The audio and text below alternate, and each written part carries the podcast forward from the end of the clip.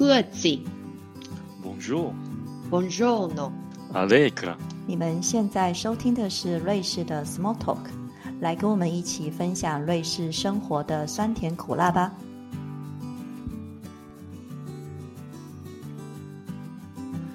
大家好，我是舒婷。有些人在移居瑞士前就有了毛小孩，但决定搬来瑞士的时候，又不知道带着毛小孩移民整个流程要怎么跑，或是这几年因为疫情 lockdown 期间寂寞 难耐，开始养起了宠物。但是在瑞士养宠物又有哪些要特别注意的事项，也不是那么清楚，所以这一集我们就请到一位在这方面颇有经验的来宾来跟我们分享。欢迎韩瑜。Hello，大家好，我是韩瑜，各位观众朋友，你们好。好，不要那么紧张啊。你知道这是我第一次的 podcast，所以就是有点紧张。哦，不会了，反正就当做平常聊天这样子。那韩语他是我在瑞士的一个台湾朋友，那你要不要跟大家讲一下，说你养宠物的经验？那现在有哪些宠？我大概是在二零一五年的时候来瑞士，然后在那之前，其实我不是很确定说我到底要不要带宠物过来，因为我不确定我会在瑞士待多久。然后那时候我老公他二零一四年的时候先来这边念书，所以我大概是在一五年年初我才决定要过来。我那时候开始准备要 决定带猫还是带狗过来。我那时候我手上我有四只猫，两只狗。然后我大概是二零一五八月的时候过来，我只有带一只猫。我问为什么只有那只猫过来，是因为它有肾衰竭的问题，所以它必须要有人每天帮它打皮下点滴，然后喂一些食食。但是我爸妈他自己也很忙，因为那时候我们有在做宠物收容，我们那时候手上大概有三十只狗，哎，二十只猫左右，所以我不想要给我爸妈太大负担。所以我来的时候，我是把呃三只猫托给我朋友照顾，然后两只狗托给我爸妈照顾。然后那时候我要怎么？我 其实我大概准备了有一两年的时间，因为我我自己查资料，然后我有听说过别人会找，比如说宠物代办，那就比较简单。可是因为我是我的猫咪它有肾衰竭问题，所以会比较麻烦一点。所以我大概这几只猫，四只猫，然后带一只狗过来，我大概分了三次。所以一开始就是带了那一只有肾衰竭的猫，最一开始的时候，对然后后来才陆陆续续带了其他宠物过来，这样。对我第二次带三只猫，然后第三次带一只狗，就是来所来。以，嗯，但是那现在你在瑞士有哪些宠物？我现在的话，因为我四只猫里面有两只猫，它年纪很大了，所以它们两个两只都已经过世了。然后现在剩下两只是一只大概十六岁，然后第二只大概是十四岁左右。然后目前我还有一只狗狗，大概九岁，然后全部都是米克斯，所以其实相对来说，其对于其他有譬如说呃有品种的猫狗来讲，它们比较没有什么疾病，所以我觉得相对来讲照顾上比较简单。哦，所以你在提，你刚刚有提到说你在台湾有就是帮忙在那个叫什么运作一个宠物收容中心，那就是有时候你会去帮忙这样子，然后你自己又从那边领养了一些猫跟狗这样子吗。呃，应该是说我跟我爸妈是自己收容我们家附近的流浪动流浪猫狗，就是以我们的自己可以负担能力为主。如果说，哎，今天我们看到某一只狗它流浪，或者是它受伤非常严重，它没有人照顾，那我们就会把它带回来。所以主要是我们家自己做宠物收容，可是我们没有跟政府拿经费。所以那时候那几年，我大概在零九年到一五年之间，我几乎我赚的钱都是用在他们身上。很有爱心呢，全家人都这样子啊。对，就是看到，然后就觉得，哎，好像好像可以帮忙一下，然后就会出手。可是当我在二零一四年的时候，我就跟我爸妈讨论这这件事情，因为其实我在的时候我还可以帮他们，但是我不在的时候，我不确定他们能不能够负担得来。所以我那时候我们就决定，大概二零一四年之后，我们就尽量不要再带新的猫狗回来。因为我在一五年我要飞来瑞士之前，我把最后一只猫咪送出去，就在当天我搭飞机的时候送去台北。所以我那时候就是我有点是压底线，把所有我的手上可以送出去的猫狗都送出去。所以那时候，呃，大概还有十五只狗跟十五只猫。所以数量还是蛮多的，不然的话，其实之前猫狗大概都是超过二十只以上。那真的要很很大的时间精力，还有爱心啊，才能够做了那么久啊，做了。对啊，因为除了上班时间之外，我们大部分时间，譬如说带猫狗去医院，或者是要喂它们，要遛它们，然后猫咪也要照顾。所以其实我觉得蛮花时间的啦，所以要看自己的能力。对啊，我觉得养宠物也是这样子，不是说为了自己自己的欲望，然后没有考虑到自己的时间跟精力，然后就胡乱去就是领养或是去买宠物。对，当然买宠物也不是那么推荐的。对对对，因为其实，在台湾还蛮多呃来跟我们领养的。朋友们或者是一些一般民众来讲，很多都是譬如说学生或是情侣，他们因为哦想要一起照顾一只宠物，然后就来领养。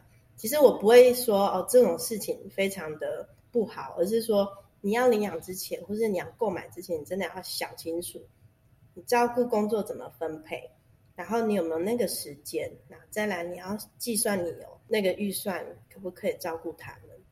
所以我觉得很多事情都需要考虑的，而且还有一部分就是大部分没有想到是，你开始养宠物之后，你要怎么训练它，你要怎么教它的行为，而不是说哦，你带它出门，然后造成一些别人的麻烦。好，那我觉得我们现在就是讲一下当初把宠物带来瑞士的这个流程。那在你要把这些毛小孩带来瑞士之前，在台湾是不是要跑一些行政程序，还是一些就是宠物兽医那边要走什么流程？呃，对啊，这是一定要的。比如说我，因为我那时候一刚开始准备的时候，其实我有点点不知道要从哪边开始，所以我就是先自己带猫狗去做呃打晶片，还有打。狂犬病疫苗跟一般呃基本的健康疫苗，譬如说十合一啊或八合一之类的。然后我之后我先把这两件事情基本的先做好，因为其实基本上现在所有的所有的国家疫苗跟晶片都是一定要打的。那再来的话，我就要是确认说哦，我要带来瑞士的话，瑞士那边的规定是什么？所以那时候我有查一下，呃，瑞士防检局他们的网页。猫咪跟狗狗的话，其实因为台湾是属于狂犬病低风险国家，宠物带进来的话是不需要验狂犬病呃抗体的，也就是说它不需要抽血。所以那时候我只要做呃施打晶片，然后注射狂犬病疫苗，然后再就是订机票，然后 确认宠物机位。然后，因为我第一次做，所以我还有在跟瑞士的房检局联络一下，就是用 email 跟他们确认一下，哎，我是不是这些都做就没问题了？所以他们说对，你就没有问题。然后他们也给我一个确认说，哦，你可以带宠物进来。那我我有一些问题，就是说，因为在打这些疫苗的话，应该是兽医那边要出证明，然后到时候到瑞士的时候要成要给他们看嘛。那就是一。这方面的话，就是他台湾打的疫苗，瑞士也是承认。对，呃，他不一定要同一家公司，他只要认为你的狂犬病疫苗是非活化疫苗就可以了。OK，那另外一个就是机票的问题，所以他们就是宠物也是需要自己一个机位这样子。对，所以你在申请机位的时候，其实你有两件事情你要先做好，就是刚刚舒婷讲到的。嗯，你要跟兽医先拿到一个实打证明，然后再来的话，你就是要先订好你的机票。那很多人就会说，哎，那我可不可以先买好机票，但是不要开票？其实这件事情我也想做，可是呃，航空公司说不行，你一定要开票。那你就是，我觉得最好的方法、最保险的做法就是，你先买好票，开好之后，你越早越越早买好，然后你就赶快跟航空公司预约好宠物的位置。那宠物的位置的话，其实它有分两种，要看航空公司，有的你可以带猫咪进客舱。但是有的航空公司说，你所有宠物都只能进货舱，所以那时候你就是要查好说，哎，你到底宠物要怎么做？然后你假设你幸运的话预约好，你就可以开始准备。要准备什么？就是宠物训练，因为你要让宠物待在整个运输笼里面大概十几个小时，有可能十五到二十个小时。那你可能就是要行前训练，让它是习惯待在笼子里面，嗯，然后大概过夜，我觉得其实让它习惯过夜就可以了。呃，就是在我们继续讲这个问题之前，我我刚刚突然想到一个问题，你刚刚说在兽医那边打疫苗要有施打证明，对，那那个施打证明是英文的吗？或是他需不需要又有什么公证翻译？嗯，他这个施打证明啊，其实是中英文都有。那这一份呢？这一份文件主要是给台湾的检疫局看的。航空公司那边一开始的话，它最主要就是跟主人要你的护照，然后施打证明，主要就是参考用的。它是确认，哎，你有这些基本的东西。然后你是不需要去公证这这份文件，因为它不需要带出国，它只要给台湾的防检局看就好。那在瑞士的防检局，他并不会要求看这些文件就是疫苗施打或是其他。嗯，因为台湾的防检局，他做完检疫之后，他会给你一份正式的国际文件，有可能，呃，我记得我那时候是拿到是绿色的，然后还有一份是输入国的呃检疫文件，也就是我要去瑞士的防检局网站下载一个表格，有点就是宠物输入表格。然后给嗯台湾房检局去确认，然后做简易盖章这样。然后他盖章的话，他不是用一般的印章，他是用钢印，所以他会看你的正本。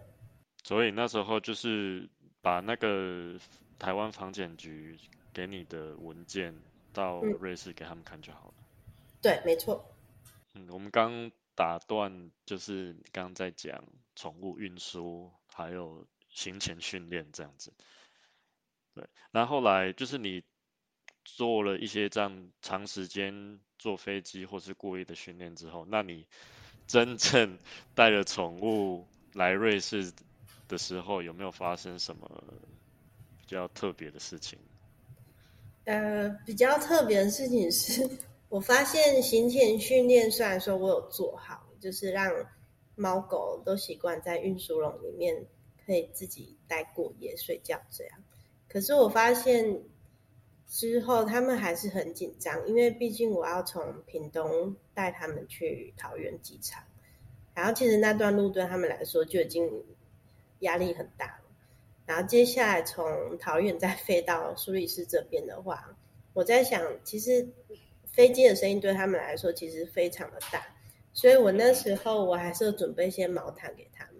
然后，当我在苏黎世领领到猫咪跟狗狗的时候，像猫咪它就是全部就是躲在毯那个毯子下面，然后狗狗的话就是全程就是很紧张，然后一直夹尾巴不敢动。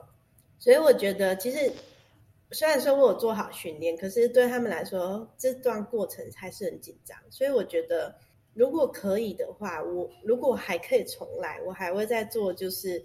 可能带他们去，呃，外面做减敏训练，也就是说，让他们习惯很吵的环境，比如说马路上那种很多车子那种很吵的地方，让他们习惯。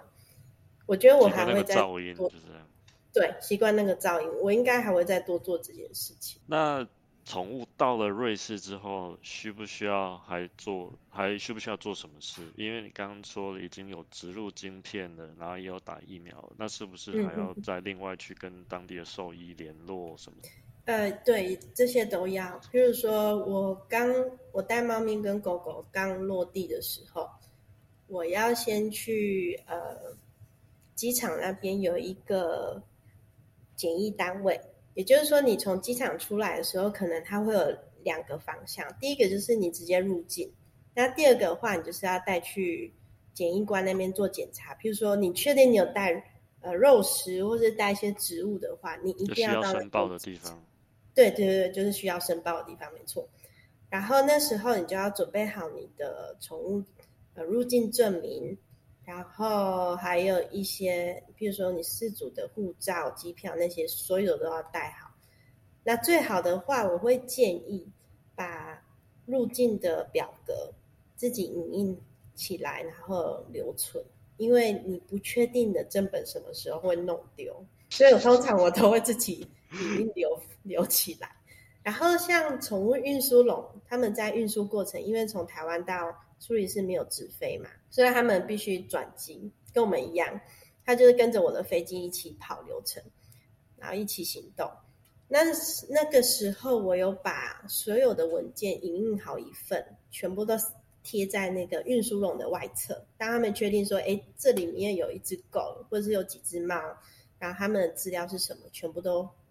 贴在那个运输笼外面，有点类似，譬如说你要寄包裹，然后你外面会有一些，譬如说出出入关的一些资料，需要看的东西，一些资讯。对。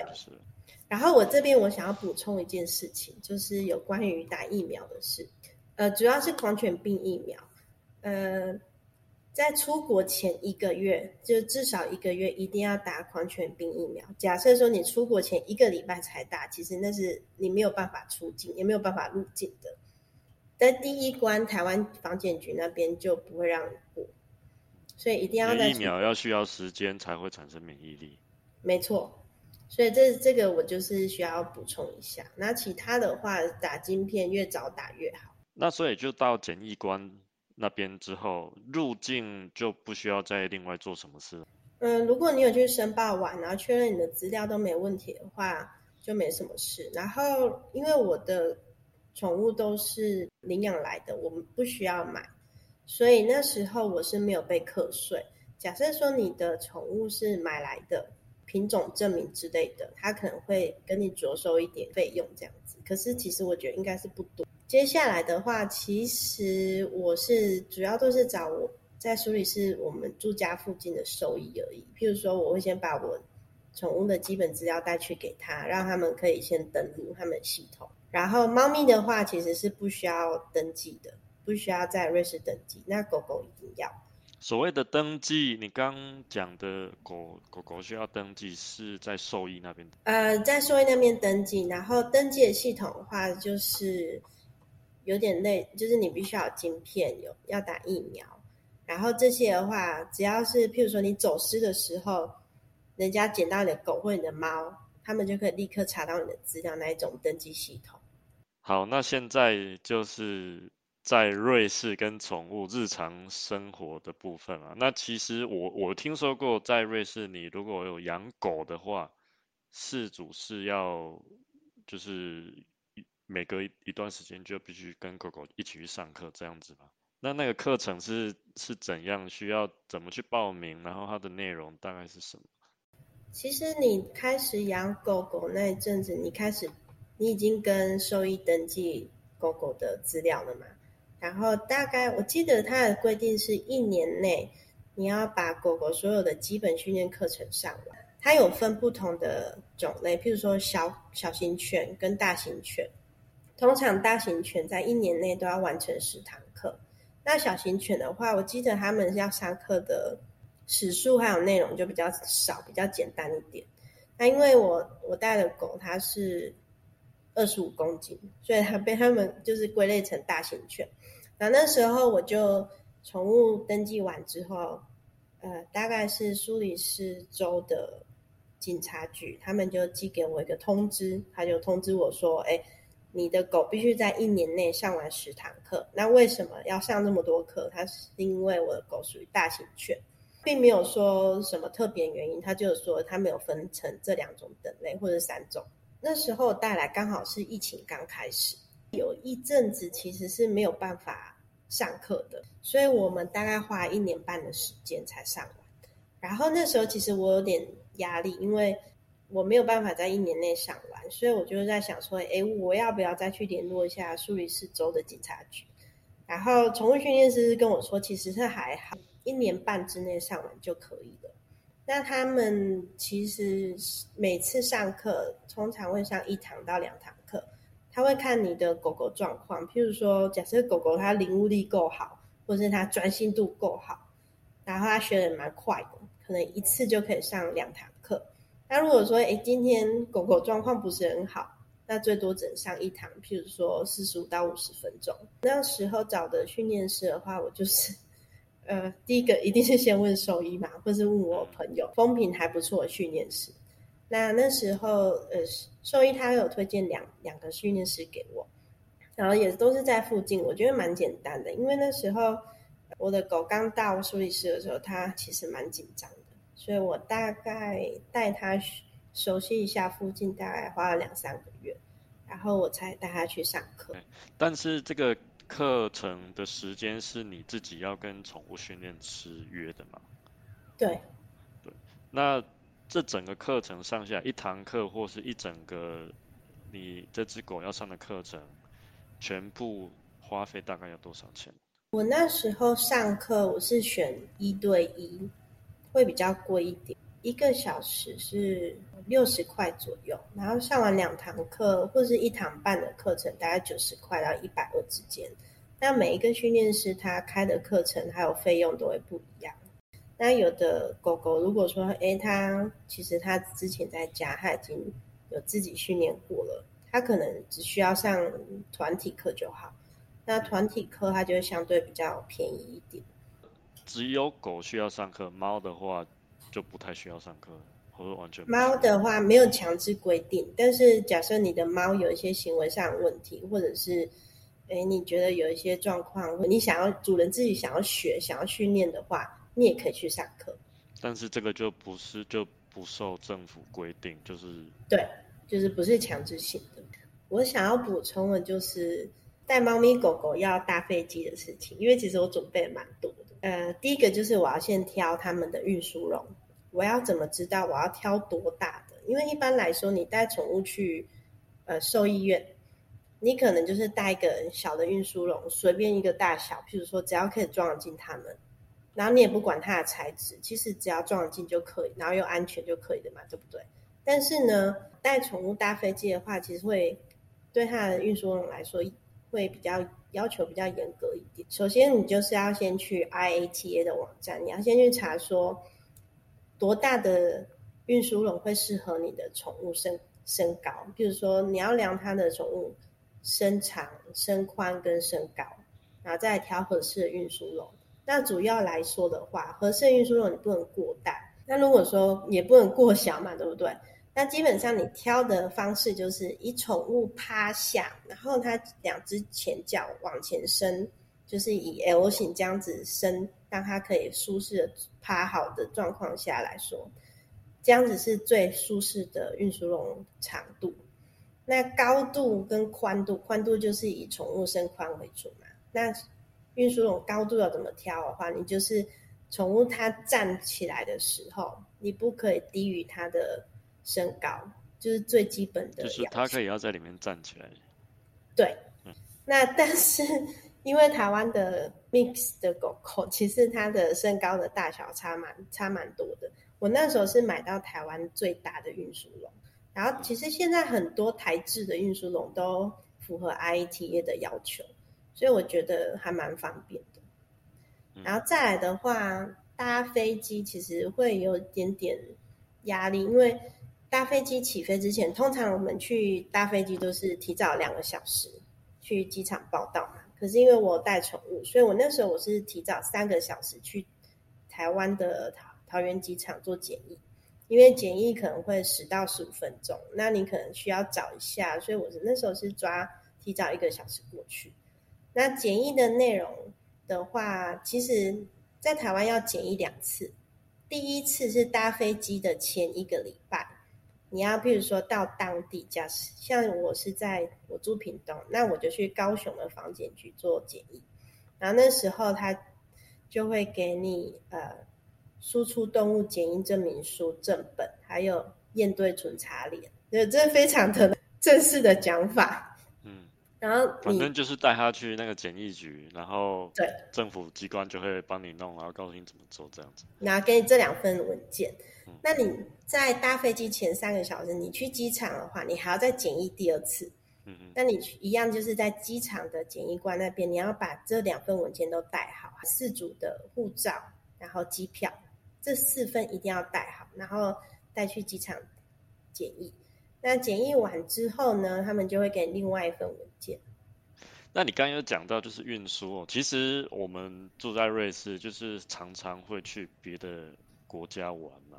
那如果要带宠物跨越，好，我们就简单一点，深根区的国境，那是不是也要准备什么文件，还是特别注意什么东西？深根区的话，嗯，其实还蛮简单的，因为像猫咪狗狗，你只要你有去瑞士政府机关，就是有去兽医那边登记的话，你一定会拿到一份宠物护照。那护照里面有什么？就是有包含你的疫苗证明，还有你的晶片号码，就是你宠物所有资料。所以你就是你要有这份宠物护照的话，你要带它去哪都可以。好，那我觉得可能有些人都会想说，那在瑞士，那想要再去领养一些宠物，那有没有你知道的比较友善的管道？嗯，有那时候我有去参观两间瑞士的动物收容所，一家是在苏黎世，它叫朱雀切雪子，然后另外一家是在巴首。巴首那一间比较大间一点，他们有很多捐款的管道。如果说你现在你没有办法领养，但是你想要尽一份心力的话，你也可以直接捐钱给他捐款那如果对你就可以捐款，或者是你可以去当志工。然后那时候我去巴首那边的动物收容所，我还要访问他们，因为我那时候很想要知道他们是怎么运作的，然后完全没有跟政府拿补助，所以我觉得他们真的很厉害，而且他们非常有系统，他们还有自己的员工，然后有知心的都有，然后也有很多义工，譬如说帮忙去遛狗的。然后再来的话，还有第二个途径是你可以上网去查，譬如说你要想在瑞士领养宠物的话，你可以去 adopt a pet. ch。比如说，你可以看说目前来讲有哪些呃宠物要找新的家，其实真的蛮多管道的。那这些你刚刚提到的，它是猫跟狗都有吗？呃，对。然后我去巴塞参观的动物收容所，他们有很多种动物，譬如说有爬虫类、有鸟类、有两栖类，然后还有一些兔子。对他们，就是你想到的所有的宠物，他们都有。所以我觉得选择性还蛮多的。那刚刚我们讲说把宠物从台湾带到瑞士嘛，那现在如果要把宠物从瑞士带回台湾呢？那你知不知道这方面的程序？呃，我很怕某一天我可能不能待在这，然后或者说我决定要临时要回台湾一阵子，譬如说两三个月或者是半年、一年以上，就会把宠物带回去。我那时候有稍微查一下资料，其实，在二零一五年到现在来说，它带宠物书回台湾的话，其实没有什么太大的改变。它有，比如说基本的就是要植入晶片跟施打狂犬病疫苗。那狂犬病疫苗在欧洲来说，其实只要三年打一次就好。那除非说你要出国，那你就是在提早一个月更新你的疫苗，就是提早打就可以了。那要带要带宠物回台湾的话，你就是还要再另外验，要抽血，要验狂犬病的抗体例假。那标准台湾那边要求就是。对台湾要求的，所以不管你输入到哪个国家，你都以输入国规定来为主。那抗体例假有一个标准，就是你一定要达到每毫升零点五的国际单位。那如果说你的抗体例假低于这个标准，那你就要再重打一次。所以像这个过程的话，我就会提早准备上，就是大概三个月开始准备。那如果你是要带回台湾的话，我会建议提早三个月打，然后再来过一个月之后再来验狂犬病的抗体。嗯，好，那除了这些以外，那还有什么？哦，还有哦，回台湾非常的麻烦。嗯，就是你当你呃狗狗验完抗体例假之后，你还要你同时你还要再做一件事情，就是你要到台湾的防检局去。搜寻资料，譬如说，你要确认台湾那边有隔离笼位的位置。假设说在半年内没有隔离笼位，其实你是不可以带回台湾的。哦，所以宠物如果要输入进台湾的话，在台湾还要有隔离检疫的步骤。对，输入台湾除了要看那个狂犬病抗体例假，你还要再隔，呃，宠物还要再隔离一个礼拜，然后再来的话就可以。自由在台湾活动，建议说你至少三个月前开始准备。那你确认你有隔离笼位了，然后再来的话，搭飞机的前二十天，你要去房检局的网页，你要申请输入检疫同意。那如果说你这份同意没有过的话，其实你是不可以带宠物回台湾。那再来，你过了之后，你要确定你有隔离笼位，这些这两个条件都符合，你才可以带宠物回去。你刚刚有提到说，它这些规定其实到目前为止都还没有改变太多嘛，在这几对，目前为止是没有改变太多。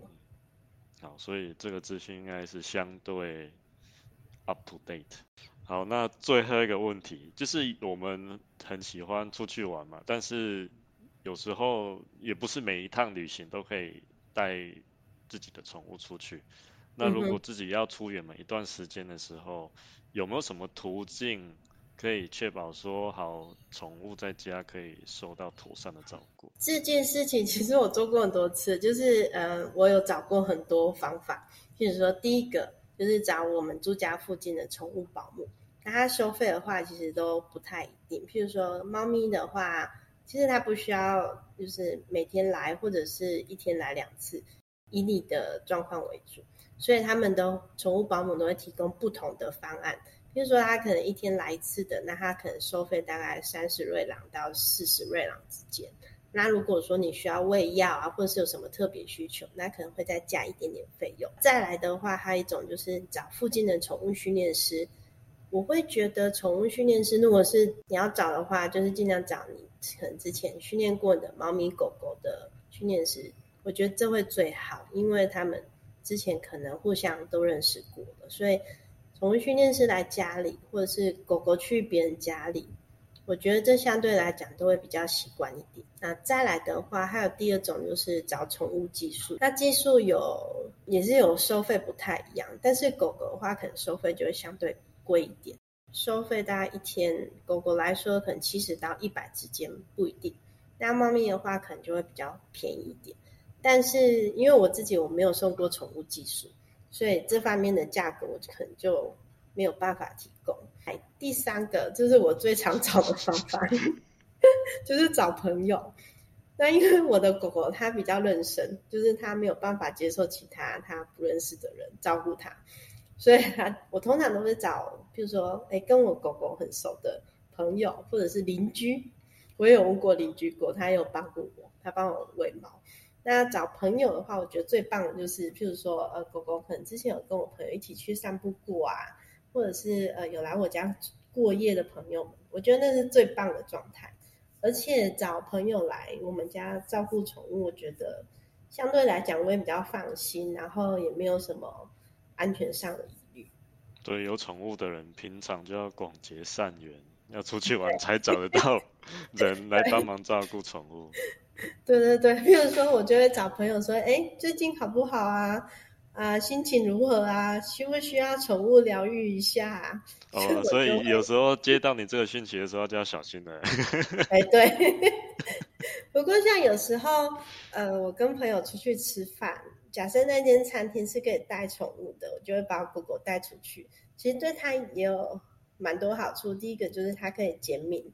就是它可以习惯一下街道上啊，或者是陌生人在周围，然后再来的话，它也可以认识很多人。我觉得这对狗狗来说呃，他们的社交对他们生活来讲非常重要。有可能有的主人觉得，哎，你的狗狗可能不擅长跟其他陌生人或是其他宠物接触，那我觉得就就不要勉强它，就是以它想要为主。所以像我的狗，如果说呃，它看到别人，它喜不喜欢，我会让它自己去决定，它要不要主动靠近别人，就是以它以它的想法为主，我不会去强求它。对啊，其实每一只宠物也都是独立的个体，然后也有不一样的个性，那也是要根据他们自己的个性，然后来决定饲养方式。就是每只狗、每一只猫，它们的个性都不一样，所以你就是有不一样的训练方法，或是有不一样的对待方式。我觉得这都还蛮特别的。虽然说这跟呃照顾小孩有点像，但是又不一样。所以我觉得。嗯，很多人在照顾宠物之前，或是他拥有宠物之前，可能没有想过这件事情。我自己也是在养了宠物之后，才发现，哎，我好像又学到新的知识。但其实我小时候就养过狗，一直到现在，我觉得我一直在他们身上学学到很多新的知识。譬如说，我会想要去看书，想要知道为什么它会有这种，就是某一种特别行为。那如果说他们有行为问题的时候，我要怎么去解决？我觉得我一直在学习当中，我觉得还蛮开心的。对啊，我觉得你算是很用心，不是只有爱心，也是很用心的事主了。真的吗？谢谢。对。好了，那希望这一集的经验分享对有猫狗或是想要拥有猫狗的大家能够有一些帮助。那最后也想跟大家呼吁说，以领养代替购买。抵制无良的繁殖所，养宠物不能只顾着要满足自己的私心，同时也是一种责任。虽然宠物的寿命大多都比我们短，但是他们可是都把一生都托付给了饲主。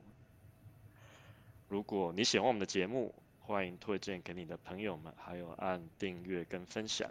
今天的节目就到这边，谢谢大家收听，我们下期见，拜拜，拜拜。